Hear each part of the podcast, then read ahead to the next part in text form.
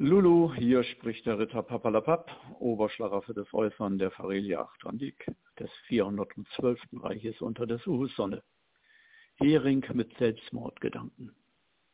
Ein Hering, schon recht lang auf Reisen, dem beliebte es zum Speisen, hat keine Lust mehr auf das Schwimmen und überlegte wie von Sinnen, wie er sein Schicksal ändern könnte, vielleicht sich etwas anderes gönnte. So traf er ohne großes Klagen eine Entscheidung, frei von Fragen.